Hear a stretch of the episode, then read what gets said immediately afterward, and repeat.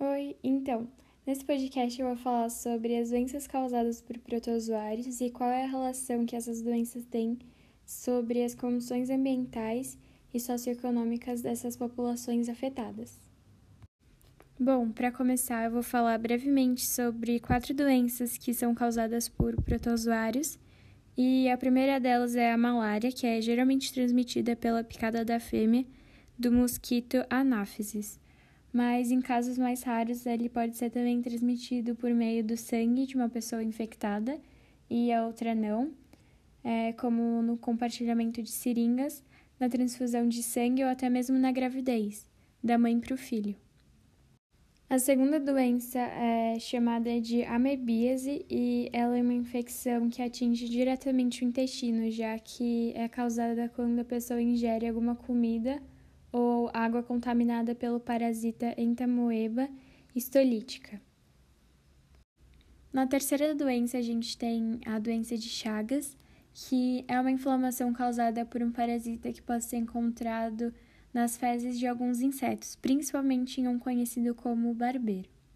Também é possível se contaminar ingerindo alimentos crus e contaminados, na transfusão de sangue ou transplante de órgãos contaminados, e também pode ser transmitido da mãe para o filho durante a gravidez.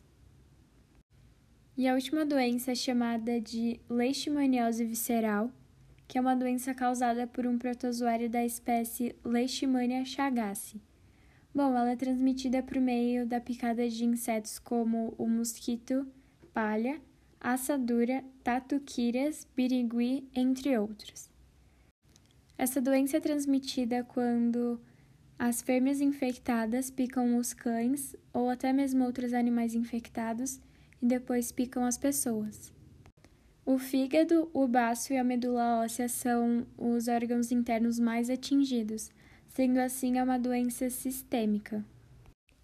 Sendo assim, depois de explicar as quatro doenças e como elas são causadas, dá para chegar a uma conclusão de que todas acontecem por uma causa. E o principal fator é que, na maioria dos lugares onde essas doenças são causadas, é por conta de que o saneamento básico e o tratamento da água não são tão bons.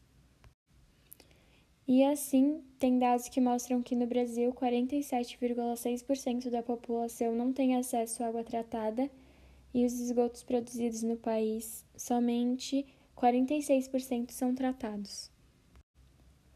E outra informação importante é que a Organização Mundial da Saúde, OMS, e o Fundo das Nações Unidas para a Infância, UNICEF, divulgou um relatório falando que cerca de 4,5 bilhões de pessoas no mundo não têm acesso ao saneamento básico seguro.